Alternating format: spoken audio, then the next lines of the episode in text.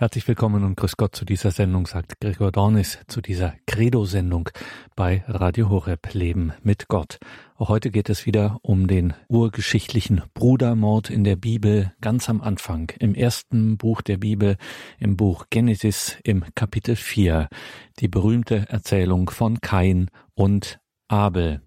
Diese Erzählung von Kain und Abel in Genesis 4 war Thema einer Tagung, der fünften Literaturtagung an der Katholischen Hochschule ITI in Trumau bei Wien im Mai 2022. Und das war keine bloß historisch-akademische Tagung, nein, sie stand bewusst unter dem aktuellen Titel Kain und Abel ist unsere Wirklichkeit und wie man diese Erzählung in Genesis 4 philosophisch lesen kann. Darüber dachte der Zisterzienserpater, Philosoph und Theologe Dominikus Trojan von der Hochschule in Heiligenkreuz nach. Kain und Abel, Homo homini lupus.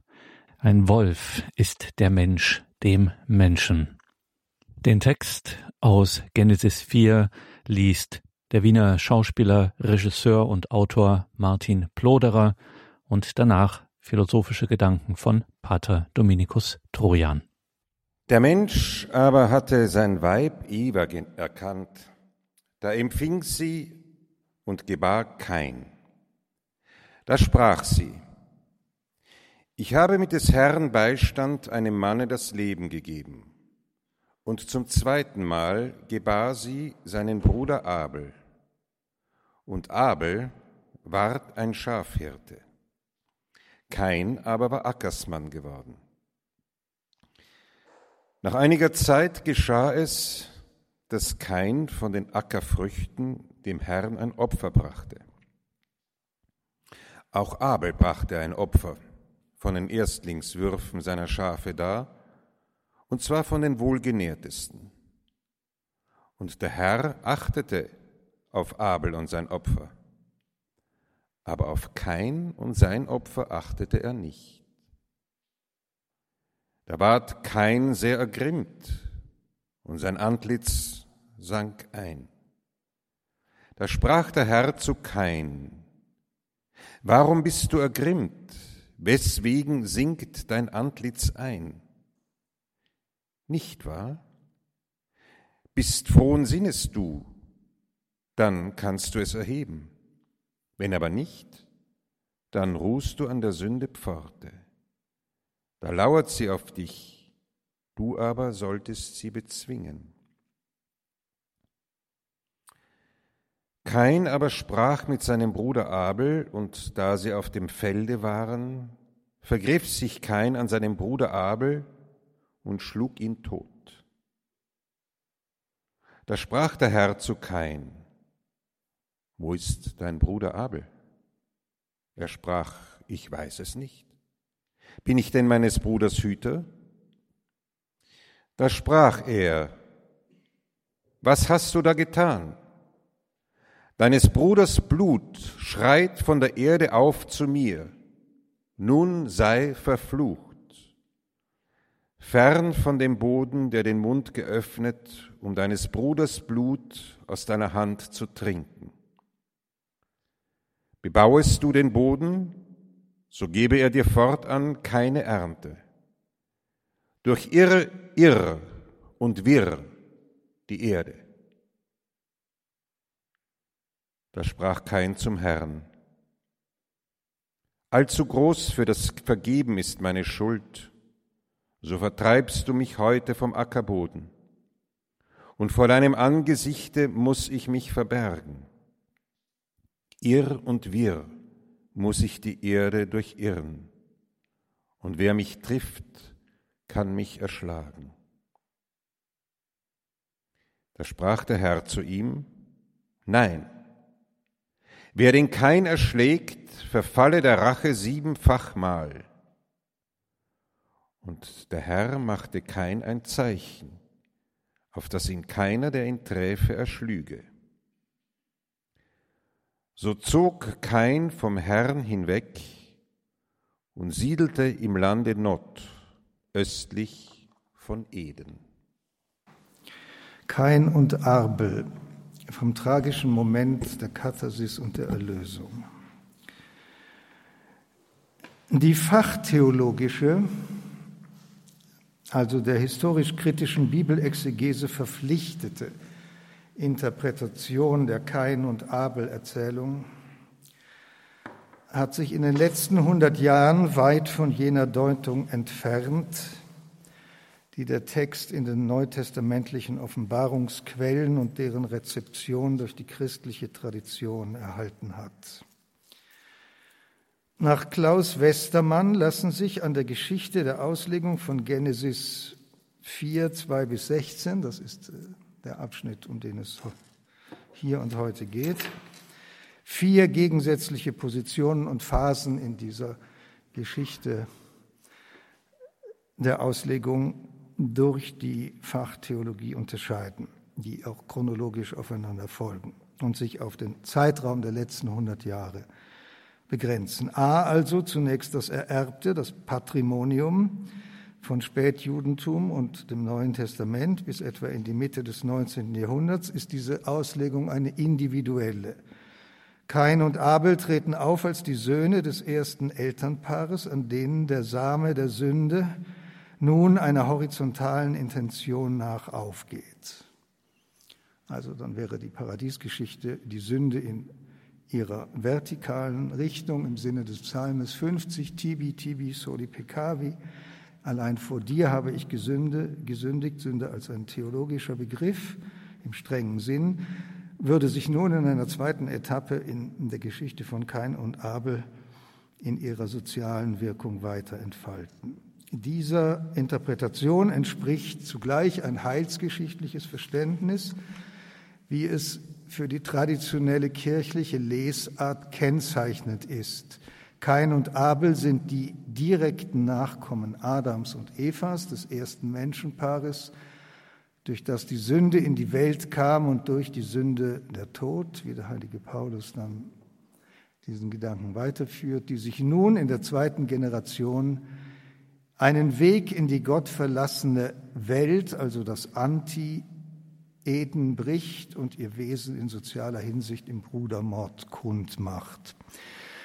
So habe zum Beispiel Franz Delitzsch in seinem Kommentar über die Genesis aus dem Jahr 1852 darin den Widerstreit zweier Samen gesehen, denen einer, der Name Adams, der Same Adams, bis zu Christus reiche, während die Tat des anderen bereits auf die Bluttat des jüdischen Volkes an seinem Bruder nach dem Fleische, nämlich Jesus, vorausweist. B. Gegen Ende des 19. Jahrhunderts nun geht die Interpretation zu einer kollektivistischen Deutung über. Es stehen also nicht mehr Einzelpersonen im Mittelpunkt. Kein steht nicht für eine, wenn auch dynastische oder typologisch relevante Person, sondern fingiert den Nomadenstamm der Keniter. Das war also die große These, dass es hier um die Auseinandersetzung zwischen zwei Stammestraditionen geht, von denen eine sesshaft ist und die andere nomadisch und aus diesen Gründen die eine mit den anderen ein Problem hatte. Daraufhin beginnt mit Gunkel im Jahre 1929 eine Art synthetischer Deutung auf der Grundlage chronologisch unterschiedener Erzählebenen, sodass jetzt in einer früheren Perspektive oder auf einer archaischeren Ebene Kain und Abel als Stämme, in einer späteren dann als individuelle Gestalten gedeutet werden. Die aktuelle Diskussion ist geprägt von einer Renaissance der individuellen Deutung, allerdings nun, und das ganz neu im Sinne eines sogenannten urgeschichtlichen Verständnisses. Das bedeutet, dass man die ersten elf Kapitel des Buches Genesis, man kann ein bisschen je nach Standpunkt auch noch die Abrahams Berufung dazu nehmen, Grundaussagen vorzufinden, vermutet und Deutungen über die Existenz des Menschen in der Welt überhaupt, die kulturüberschreitend sind und in Abhängigkeit von kulturellen oder religiösen Vorzeichen jeweils eine unterschiedliche Deutung bei gemeinsamem Interesse finden. Also Urgeschichte ist so etwas wie eine Metaphysik äh, des menschlichen Daseins und kann deswegen auch unterschiedlichen religiösen oder kulturellen Traditionen gemeinsam sein, die möglicherweise zu verschiedenen Deutungen gelangen, aber es auf dieselben Erfahrungen beziehen. So, das ist also das Referat des Status quo in der sogenannten Fachtheologie, von der ich, wie Sie gleich merken, ja über nichts, wirklich gar nichts verstehe und von überhaupt den anderen Sachen auch nicht.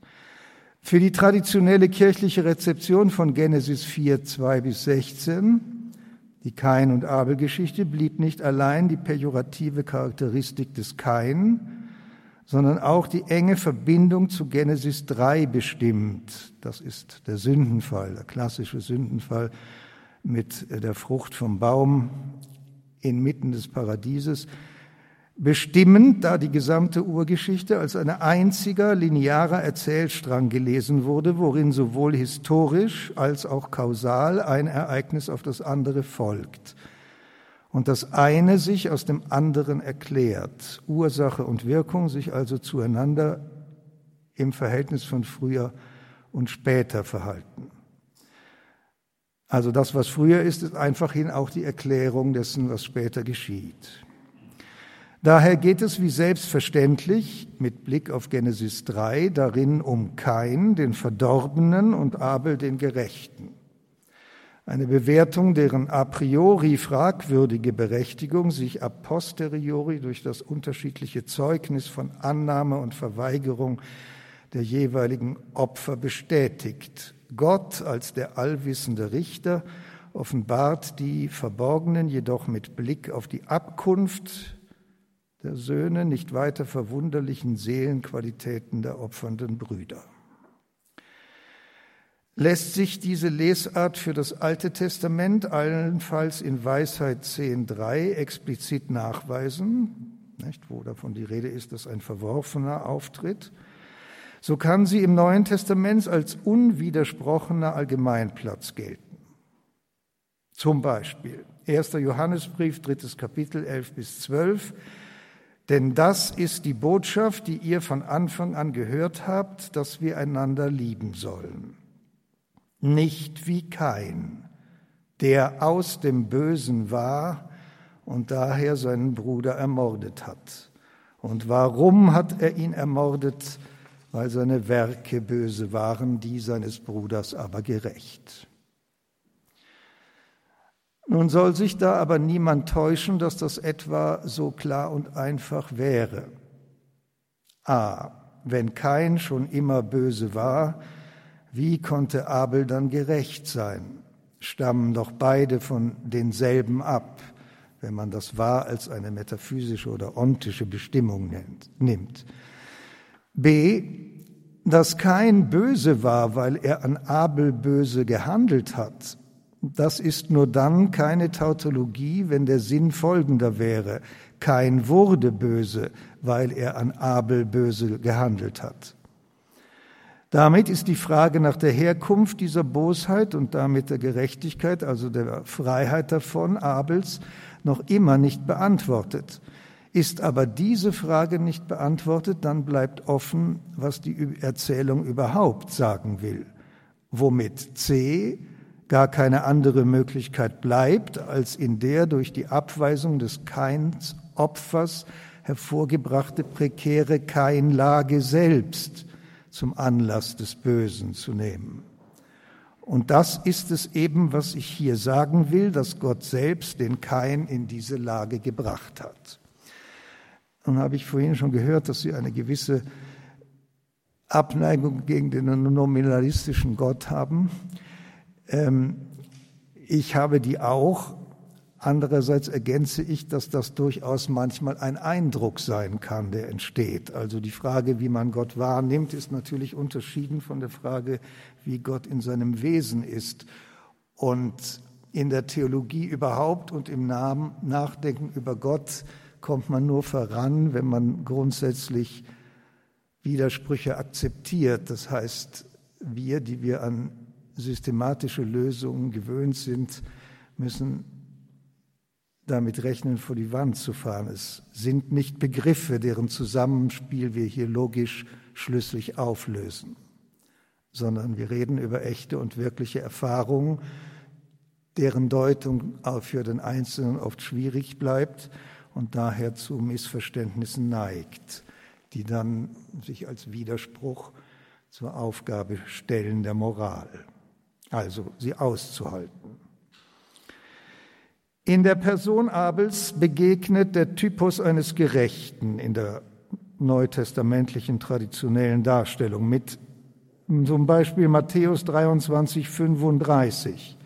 Damit über euch alles gerechte Blut komme, das auf die Erde ausgegossen wurde, vom Blute Abels des Gerechten an bis zum Blute des Zacharias, des Sohnes des Barakias, den ihr zwischen Tempel und Altar ermordet habt. Der Verfasser des Hebräerbriefes erkennt daher in Abel den Antagonisten Kains, weshalb in Hebräer 11.4 auch endlich eine gnadentheologische Auskunft zu Genesis 4 angeboten wird, der gemäß Gott selber durch die Annahme seines Opfers den, Glauben Abels bezeugt hat. Zitat, durch den Glauben brachte Abel Gott ein wertvolleres Opfer dar als Kain. Durch ihn erhielt er das Zeugnis, gerecht zu sein, indem Gott bei seinen Gaben Zeugnis ablegte und durch ihn, den Glauben nämlich, redet er noch heute, auch wenn er gestorben ist, der Abel. Der Umgang Gottes mit den dargebotenen Opfergaben indiziert die verborgene Qualität der Opfergesinnung. Abel ist der Glaubende. Daraus wäre zu schließen, kein hingegen der Nicht-Glaubende, dessen Opfer nicht angenommen wird. In Hebräer 12,24 lesen wir, Ihr seid nicht hinzugetreten zu einem Berg voller Donner und Trompeten, sondern hinzugetreten zum Berge Sion und zur Stadt des lebendigen Gottes, zum himmlischen Jerusalem und zu dem Mittler des neuen Bundes, zu Jesus und zum Blute der Besprengung, das da lauter redet als Abel, dessen Blut in den Ackerboden sickert und zu Gott hinaufschreit. Diese typologische Verbindung des gewaltsamen Todes Abels mit dem von Christus am Kreuz vergossenen Blut der Erlösung verschaffte dem Opfer Abels dann auch Zugang zum erhabensten Gebet der lateinischen Kirche. Im Kanon Romanus, dessen Textfassung bis in das fünfte Jahrhundert zurückreicht, bittet der Priester in tiefer Verneigung, Gott möge sein Opfer annehmen, sicuti accepta haberis munera puri tui justi Abel. Du mögest dieses Opfer annehmen, wie du einst das Opfer deines gerechten Dieners Abel angenommen hast. Pur justus, der gerechte, der gerechte Sohn oder der gerechte Junge eigentlich, dass die unterschiedliche Akzeptanz der beiden Opfer ihrerseits unterschiedliche moralische Qualitäten spiegelt. Das zu denken mag zwar naheliegen, findet in der urgeschichtlichen Erzählung selbst jedoch mit keinem Wort Anlass oder Bestätigung. Und wenn das so ist, dann kann die Frage nicht unberechtigt sein, aufgrund wessen die primäre Aussageabsicht eines Textes gerade in etwas vorliegen soll, das darin gar nicht gesagt wurde. Die Geschichte der beiden Brüder, Kain und Abel, erzählt durch ihre Indexierung auf den Beginn der postlapsalen Weltgeschichte, also dessen, was nach der Vertreibung aus dem Paradies geschah, von der Auflehnung des Menschen wider den Menschen dabei nicht als entfernteste Möglichkeit, sondern nächstliegende Absicht, einer insitzenden Wesensart dem allernächsten Menschen bereits gegenüber, der immer schon dessen des Menschen Selbstbehauptung störend behindert. Im Inneren der archaischen Bruderschaft nämlich waltet mitnichten die utopische Balance egalitärer Verhältnisse, sondern das strenge Gefälle der Erstgeburt. Die Brudergemeinschaft zeigt sich hierarchisch strukturiert und nach dem Prinzip des Seniorates geordnet. Kain ist nicht allein der ältere der beiden Brüder, er allein tritt auch das schweißtreibende Erbe Adams an, um dessen Willen Gott den Ackerboden verflucht hatte und der kultivierenden Hand des Menschen zuwider daraus Disteln und Dornen erwachsen ließ. Gott nämlich. Kain lebt nach Art seines Vaters in der Sphäre des Staubes, des Bodens, wodurch er bereits durch Profession in eine fatale Nähe zur Wirklichkeit des Todes gerät. Vergleiche Genesis 3,19b. Am Schicksal Kains demonstriert die Schrift die pure Natur eines Menschen, der sich selbst ganz und gar als die Frucht der Sünde begreifen muss. Denn durch Kain erst erfüllt sich die Verheißung des Namens, den Adam seiner gleich ihm noch immer nackten Gefährtin in den letzten Momenten des gemeinsamen Lebens im Paradies gegeben hatte. Eva, das bedeutet Zoe, das bedeutet Leben denn sie wurde die Mutter aller Lebendigen. Genesis 3:20. Kain ist ganz und gar der Erbe der Geschichte, also der Affäre, dessen, was im Paradies geschah. Erst auf Abel liegt Hoffnung. Als Abel von der Hand seines Bruders fällt, lag ein gewaltiges Maß an Zukunft hinter ihm. Durch die Geburt Kains gelangt Eva dem Adam, Gottes erstgeschaffenem Menschen, gegenüber zur Mehrheit. Die Frau und ihr Sohn.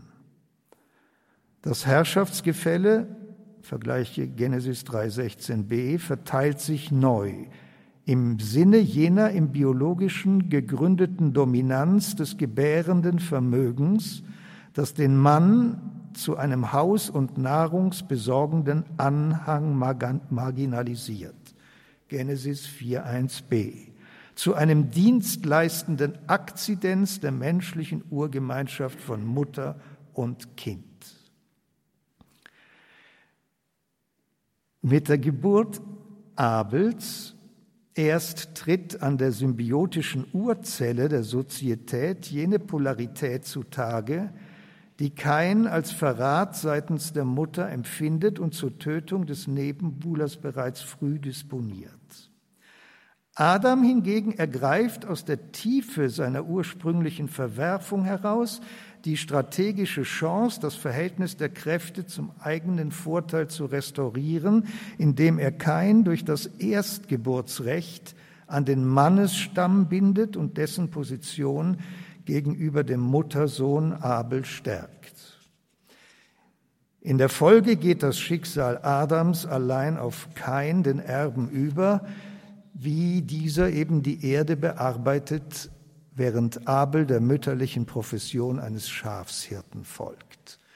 Wir befinden uns noch vor der Verzehrerlaubnis für Schafsfleisch, die ja erst nach dem nach der Sintflut, also dem geretteten Noah, erteilt wird. Das heißt, hier werden die Schafe nur dazu gehalten, um die Wolle zu gewinnen.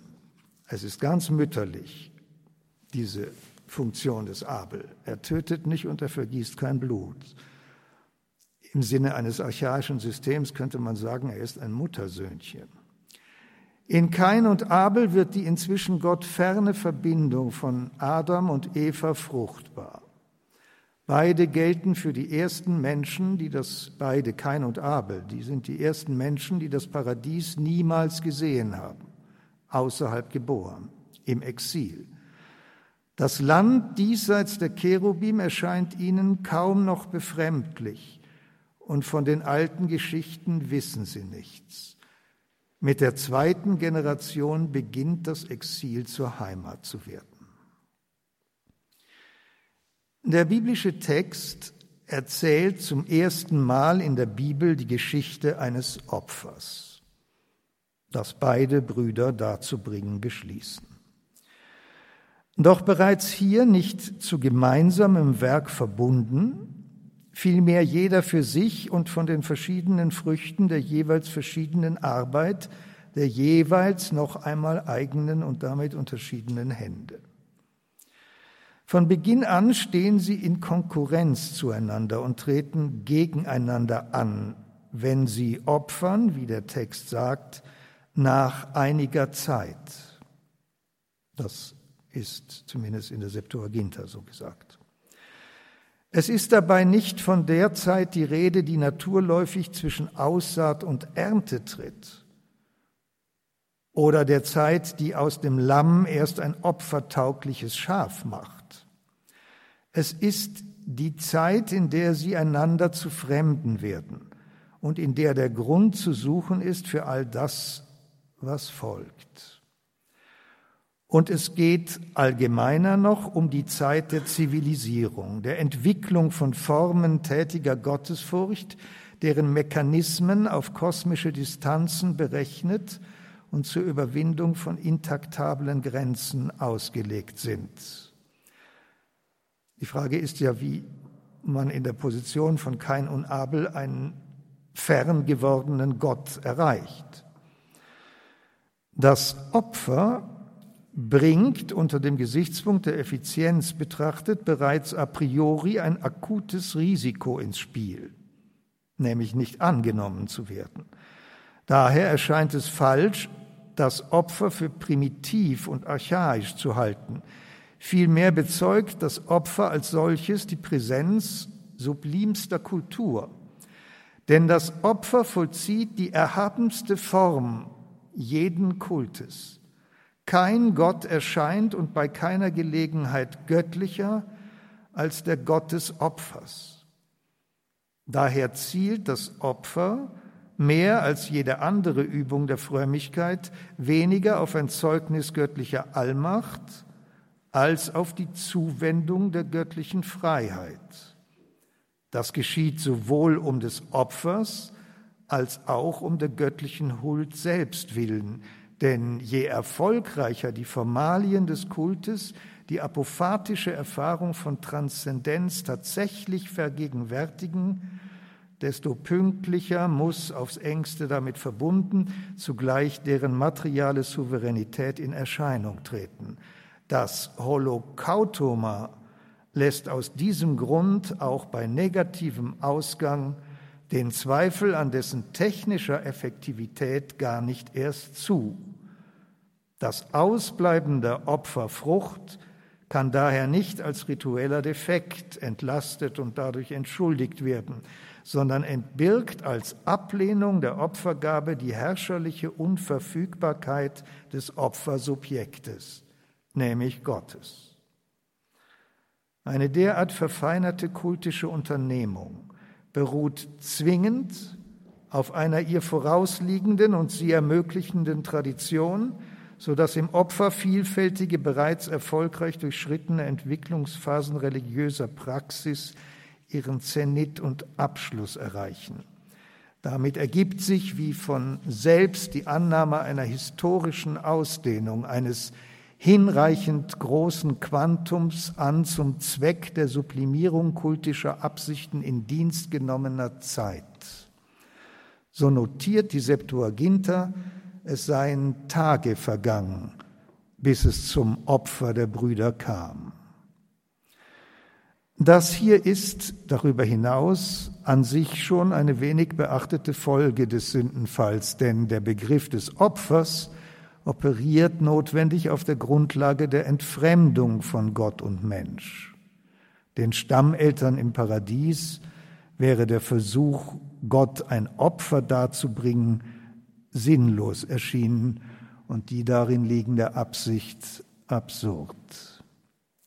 Vielmehr indiziert erst das Opfer seinem gesamten Konzept nach das Ausmaß jener Gotteslehre, mit und in deren Schatten der Mensch das Paradies verlassen hatte. Dass Gott des Opfers keins nicht achtete, lässt sich folglich für die Sache der Opferkritik auch das wäre ein möglicher Zugang, nicht gebrauchen, sondern vermittelt den diesbezüglichen Zweifel, zumal im Blick auf Abels Erfolg, direkt an das Geheimnis göttlicher Wahlentscheidung, also wenn Sie so wollen, Ihren nominalistischen Gott, vor dem Sie sich fürchten. Darin liegt jedoch nicht nur ein Fanal für jedes fromme Gemüt, wie ich zugebe, sondern auch, was vielleicht schlimmer ist, eine ernste Bedrohung des Unternehmens der Theologie. Denn ein absolutistischer Willkürgott kann weder zu einem Gott des Bundes, also der Frömmigkeit, noch zum Gott der Theologen, also des Begriffes werden. Und so betrachtet hat die Erklärung des Johannesevangeliums zur Frage nach dem rechten Verhältnis von Logos und Gott eine ausgesprochen befriedende Wirkung. Dass Gott und der Logos identisch sind.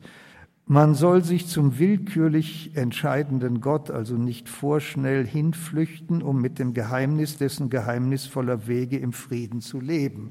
Denn auch der Gott Ockhams ist eine Ausflucht. Die historische Einordnung des Textes schließt nun den Gedanken aus, kein sei von Gott durch die Missachtung eines allgemeinen Rechtsverhältnisses, also seiner Menschenwürde, beleidigt worden und habe daher den Blick von ihm abgewendet.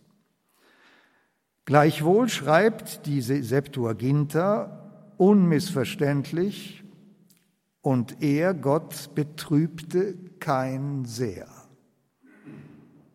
und dessen Angesicht fiel ein. Die Verwerfungen Keins, man wird hier das Opfer getrost für die ganze Person, die Verwerfung Keins, Entschuldigung, man wird hier das Opfer getrost für die ganze Person nehmen können, besitzt vielmehr jene besondere Schärfe, die durch die Trennung des Persönlichen vom Allgemeinen zustande kommt.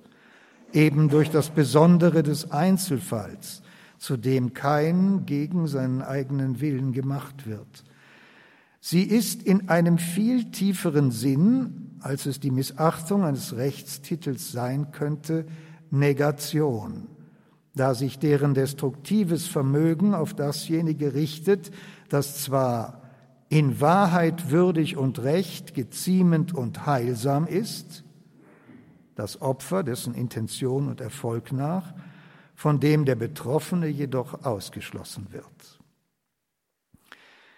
Die formale Weigerung, das Opfer Keins anzunehmen, schließt diesen nicht nur von der Gemeinschaft mit Gott aus, sondern nimmt ihm dazu die Möglichkeit zur Freiheit, deren Natur im Falle des Menschen darin besteht, sich dem eigenen Wesen gemäß verhalten zu können. Oder mit anderen Worten gesagt, die Wahrheit zu tun. Das ist natürlich aus der johannäischen Theologie Johannes Evangelium 3, 21. Wenn aber die Wahrheit, die kein zu tun versucht, um ihre Geltung gebracht wird, weil sie ihr Ziel nicht erreichen kann, wenn sie in seinem Fall ohne Vollendung bleibt und so in Verdacht steht, als solche keinerlei Wert zu besitzen, dann trifft das den Kain mit der ganzen Verwüstung dessen, das in der Bibel ein Fluch genannt wird. Mit Fluch und Segen hat es nun aber auch deshalb eine besondere Bewandtnis, weil sich im alten Bund der Segen, dessen Ursprung nach, mit dem Erstgeburtsrecht und der darin wurzelnden Erbfolge verbindet.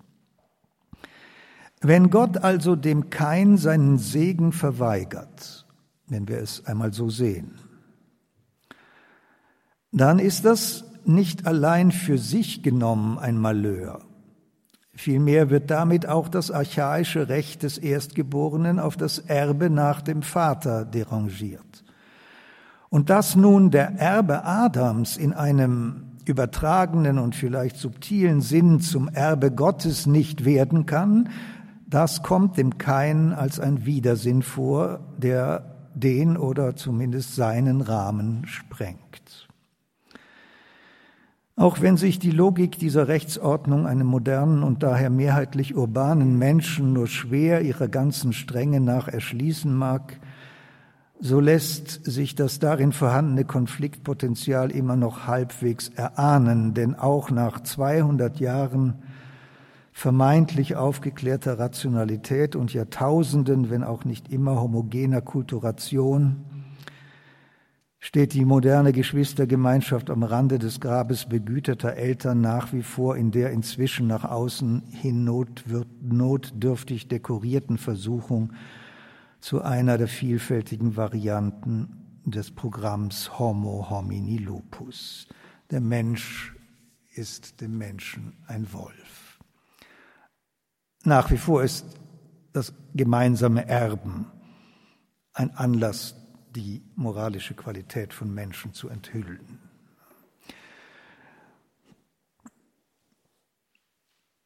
Haben Sie noch nicht, oder? Die Causa Kain ist der erste, jedoch beileibe nicht der einzige Fall, an dem jener Hang zu Eigenwilligkeiten zutage tritt, der Gott im Umgang mit generativ abgesicherten Anciennitäten auf seinem Weg durch die Geschichte des alten Bundes begleitet. Da sind erstens Jakob, der seinen Bruder Esau hinterlistig und mit Vorsatz um den Segen Isaaks betrügt.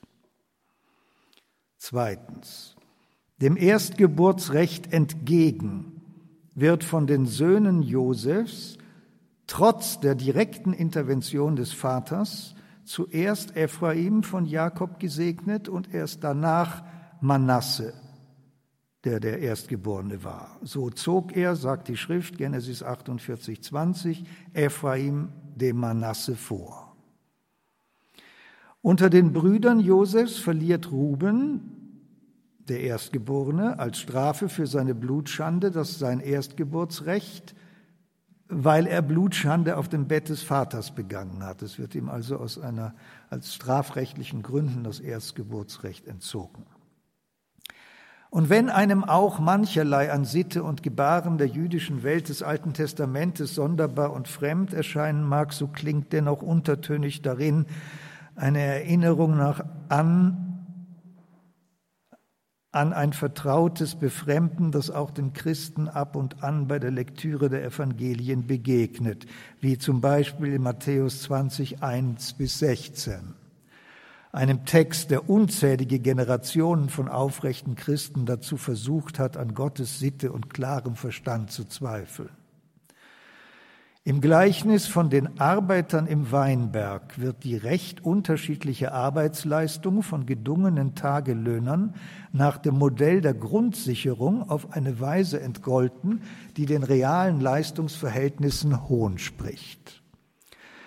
Als ein gewerkschaftlicher Vertreter im Namen derjenigen, die den ganzen Tag über die Glut der Sonne und die Mühe der Arbeit ertragen haben, im Vergleich zu den zuletzt Gedungenen ein höheres Salär verlangt, erhält er vom Herrn des Weinberges zur Antwort, Zitat, Nimm das Deine und geh.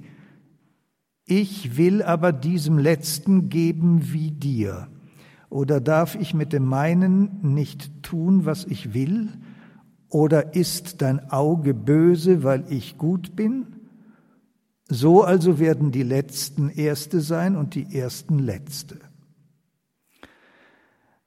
Was auch immer das Gleichnis sonst noch sagen will, so steht gleichwohl fest, dass es darin mit billigen, wie man sagt, rechten Dingen nicht zugeht.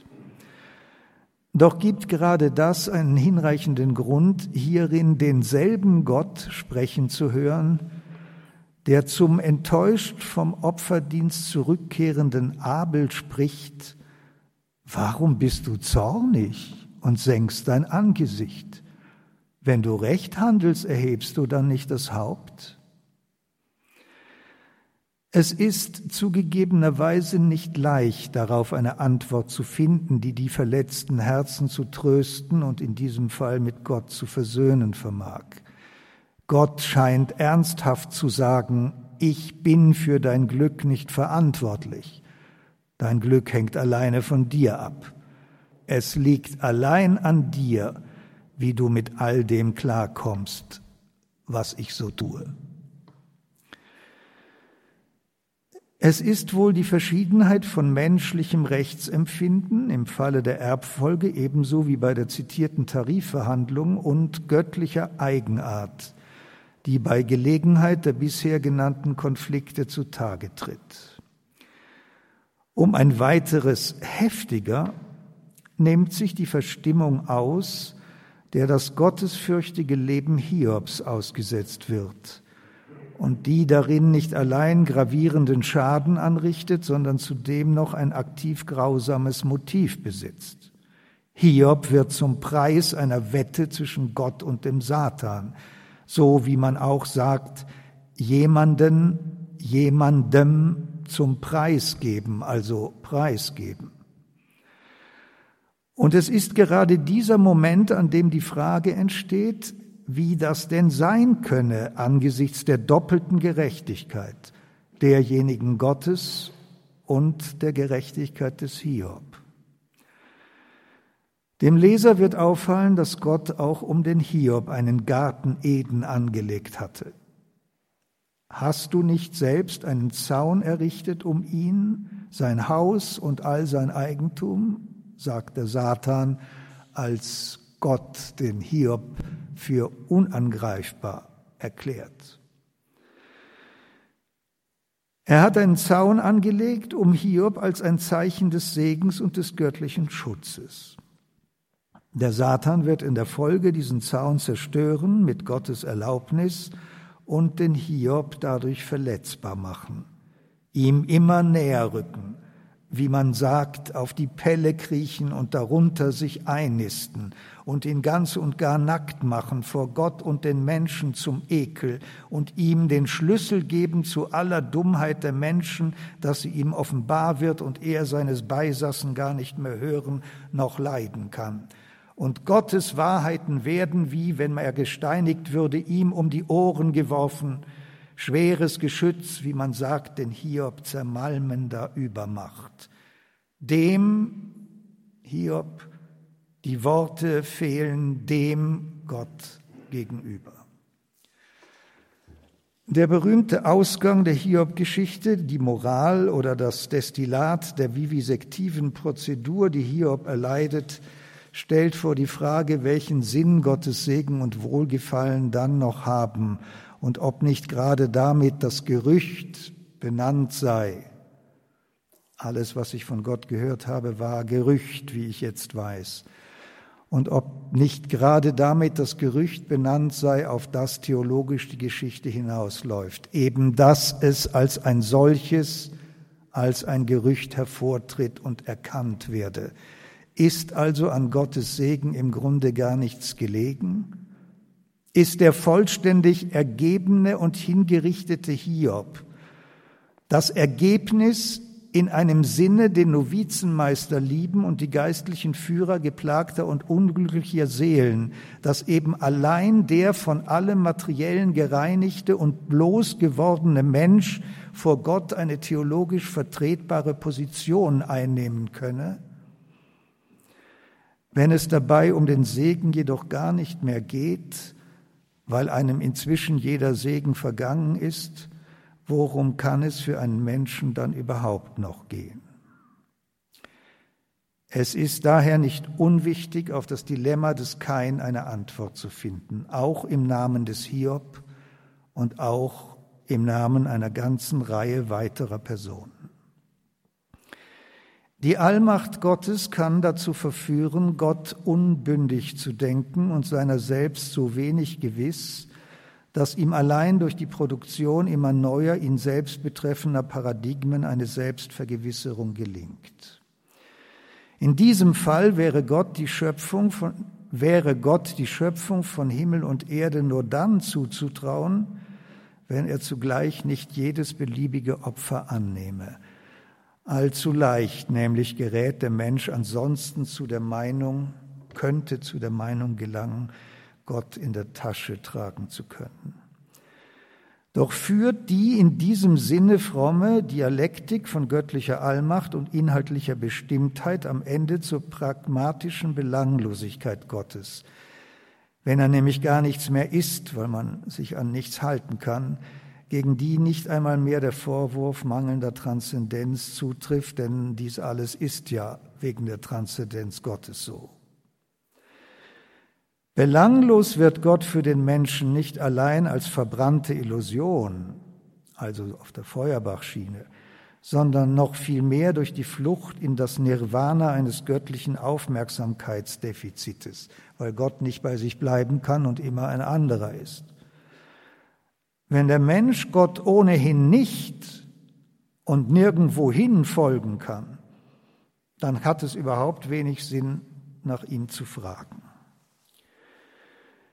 Es ist nun nach wie vor die Meinung, eine in der Luft schwebende Fantasterei, dem Kain sei es in etwa auf diese Weise zumute gewesen, als Gott seines Opfers nicht achtete. An dieser Stelle ist es Zeit, zu dem Umstand zurückzukehren, dass Kain nicht allein ist.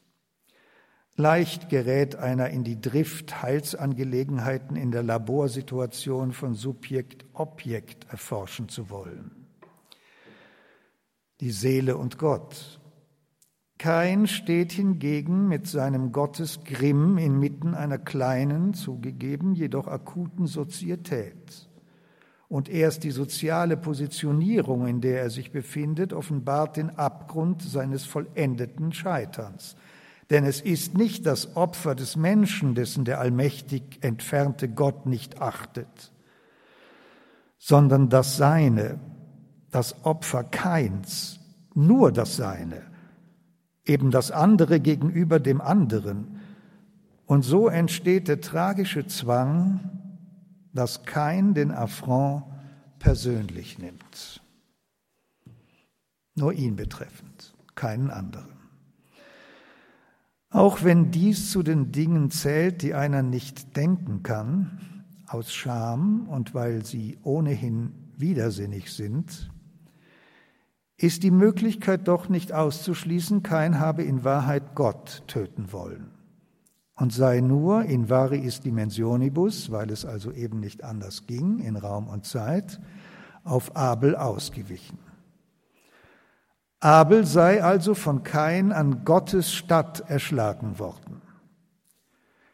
Für diesen Fall ist bei urgeschichtlicher Betrachtung anzunehmen, es offenbare sich die Intention der Sünde ihrem Wesen nach als eine dem Menschen insitzende Absicht zum Gottesmord, zur Auslöschung des Stigmas jener ontologischen Abkünftigkeit, in der das Geschöpf von Grund her auf Gott zusteht. Zum Brand aus Demütigung und Entehrung schlägt dieses Verhältnis um, als Abel eine Besonderung erfährt, eben die Ablehnung seines Opfers. Obwohl dies an keiner Stelle des Textes gesagt wird, versteht kein das auch für ihn unerwartete und unverständliche Widerfahrnis im Sinne der Abkehr Gottes von ihm und pars pro toto den Früchten seiner Hände. Thomas von Aquin war bekanntlich der Meinung, die tiefste Selbstgegenwärtigkeit des Menschen fiele mit dessen Vergewisserung in eins, Gott im und zum Grund seines Daseins zu haben. Nach Thomas von Aquin ist dies die, der Abgrund der Innerlichkeit des Menschen, dies zu wissen. Auch wenn das Reglement der Hermeneutik derartige diachrone Einmischungen wie die des heiligen Thomas grundsätzlich ausschließt, so kann daraus doch das ganze Ausmaß der Blamage erahnt werden, die kein in diesem Moment in die Glieder fährt. Schmerz setzt enorme Energie frei, deren Abfluss nicht immer oberflächlich geschieht, viel eher ist mit einem zähen Ein- und Fortsickern der Kräfte durch clandestine Röhren und schattenträchtige Kavernen zu rechnen, bis irgendwo vermittels Eruption ein gewaltiger Ausgleich geschieht, motivlose Zerstörung hinsichtlich des betroffenen Planquadrates. Dann wäre Abel ein doppeltes Bauernopfer gewesen, ein Begriff von Ehrenzweig. Also Opfer eines Bauern und eben auch ein Bauernopfer.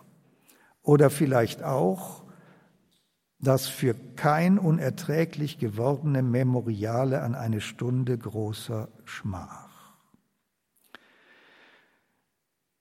Nun nimmt die gelehrte Welt aus überlieferungsgeschichtlichen Gründen zur Zeit mehrheitlich an. Die Kain-Abel-Erzählung in Genesis 4 habe ursprünglich in direktem Anschluss zu Genesis 2 gestanden und die darin geschilderte Erschaffung des Menschen in die Erfahrung der Sünde und damit des Sündenfalls fortsetzen wollen. Also ohne das berühmte dritte Kapitel. Das erscheint, obwohl man reflexhaft dagegen ist, bei genauerer Prüfung dadurch plausibel, dass Genesis 2, 24, 25 Darum wird der Mann Vater und Mutter verlassen und seinem Weibe anhangen, und sie werden ein Fleisch werden, siehe, und sie waren nackt, aber sie schämten sich nicht.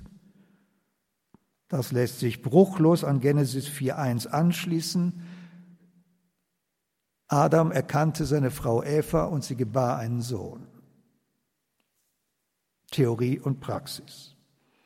Ebenso gewinnt die Bemerkung vermehrten Sinn, dass kein in diesem Fall, dass kein am Ende, nämlich Vers 16, fortzieht vom Angesicht Gottes und jenseits von Eden, Katenanti, also auf der anderen Seite gegenüber. Nicht? Also das berühmte, der berühmte Roman Jenseits von Eden ist auf Englisch East of Eden, also auf der anderen Seite aber doch irgendwie im Angesicht.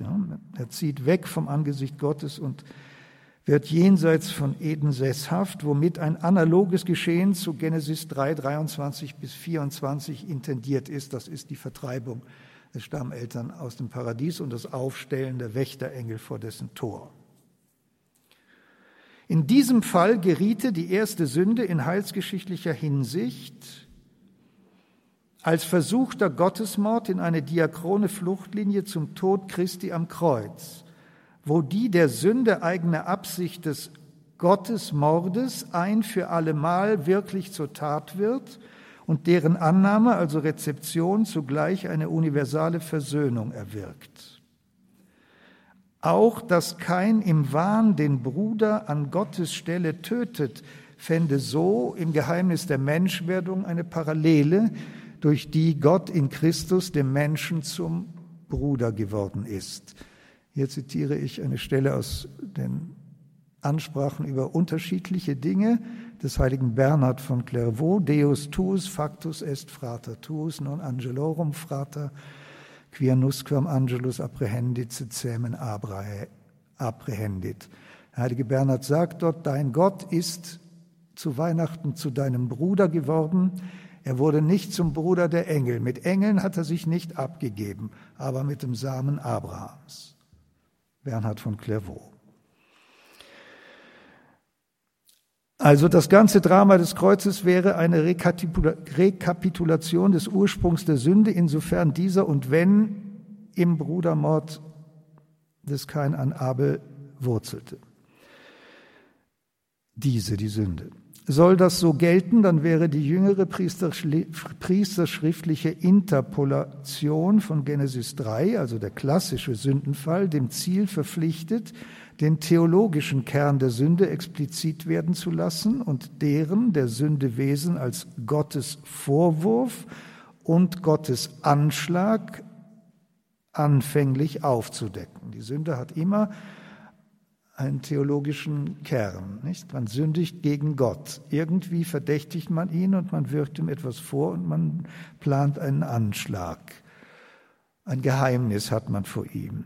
Daraus ergibt sich die vertraute, diesbezüglich abstrahierende Harmonisierung, der gemäß im Paradies die Sünde als Gottes Verdächtigung seitens des ersten Menschen ihren Eintritt in Eden gefunden und durch die Vertreibung, den Gottesentzug, in eine neue säkularisierte Menschenwelt geführt habe.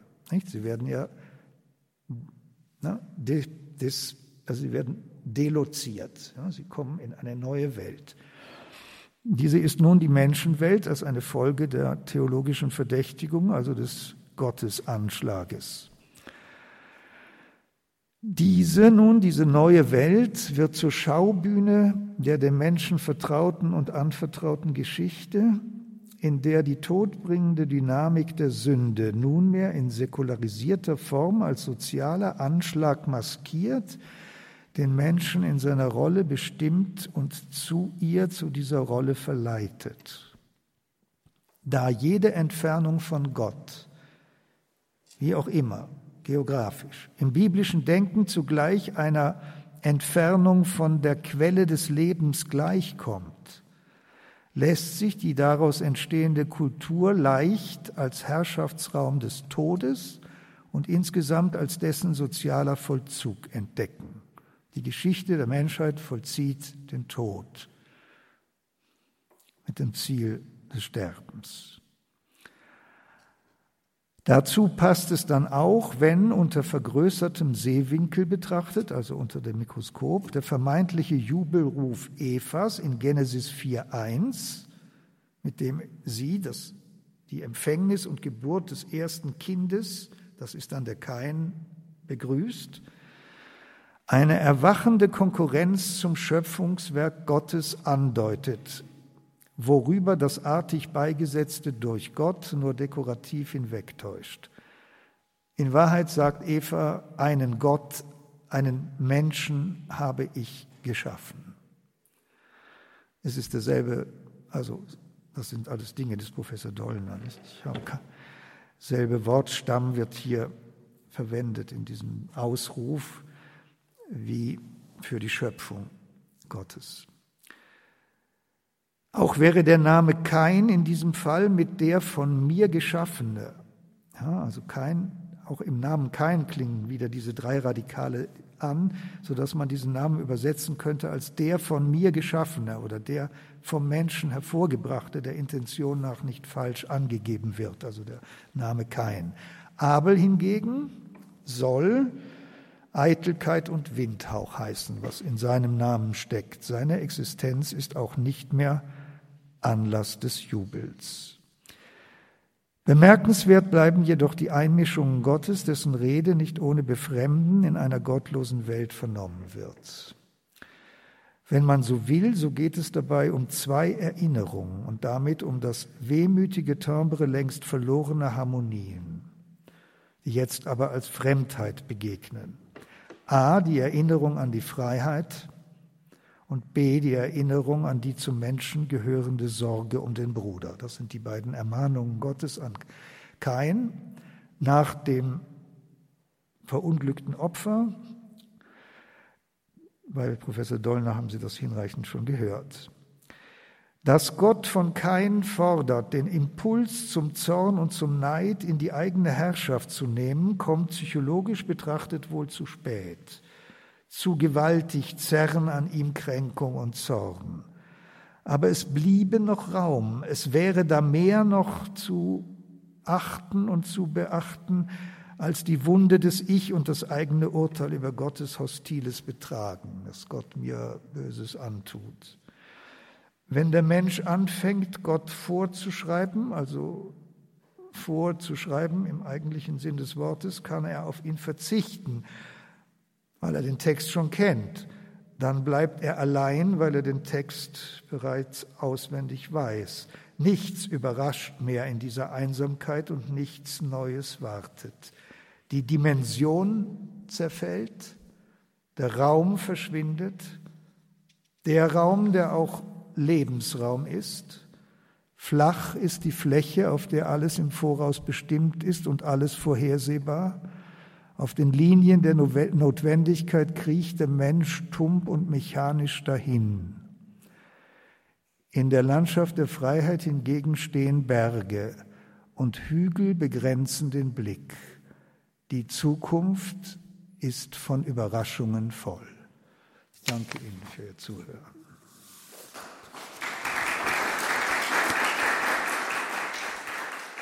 In der heutigen Credo-Sendung hörten Sie einen philosophischen Vortrag, einen anspruchsvollen Vortrag von Pater Dominikus Trojan.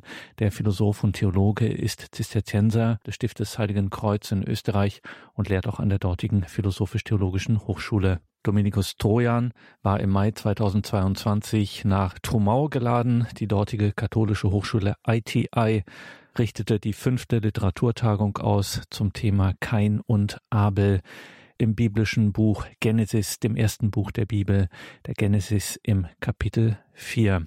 Liebe Hörerinnen und Hörer, ich sagte es, ein philosophischer, ein anspruchsvoller Vortrag, den Sie natürlich nachhören können auf einer CD ganz klassisch oder in unserer Mediathek auf horeb.org.